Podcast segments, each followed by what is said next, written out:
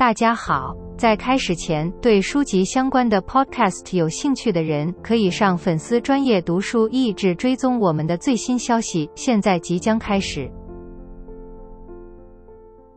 今天我们要谈的是同事推荐的一本好书，其中谈到中国与美国在科技发展上的差异，以及对于人工智慧使用的不同哲学。相较于李开复之前那本人工智慧书的科技精英角度，这本书在技术与人性中更加游刃有余，并且更加诗意，更加有灵魂。不但让人很容易明白最新科技在西谷和中国乡下的不同反应方式，更是交织在历史人文的故事中，在他这个第二代华裔美国人的口中更加鲜明，并且发人深省。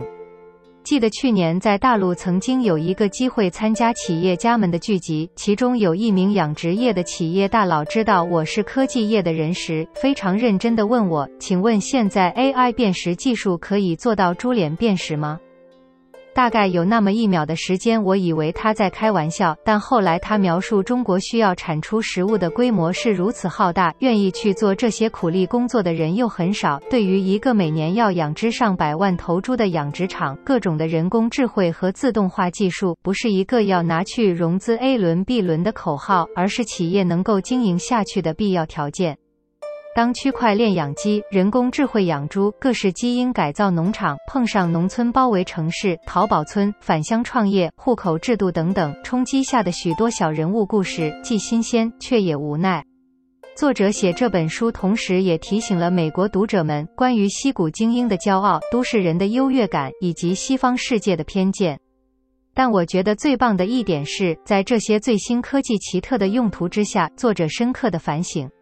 他说，在古老中国的文化里面，农夫的工作并非在产值最大化，而是如何照顾土地，使其生生不息。在西方世界眼中的落后中国农村，甚至是严厉限制农民工的制度，科技在这些农村中的体现，其实是超乎一般人所理解的。所有人跟他分享自己故事时，总是带着一丝的骄傲，却也感受到是另一种向这都市阶级的一种逆袭。谦卑的创新是我看见作者贯穿全书的主轴。他说到，现在科技业急急忙忙地想着如何规模化，都是数量的规模化，但是否应该要思考时间的规模化，也就是让整个模式可以随着时间有永续的可能。这包含了对环境的友善，提供人们平等的机会，也提供真正的自由。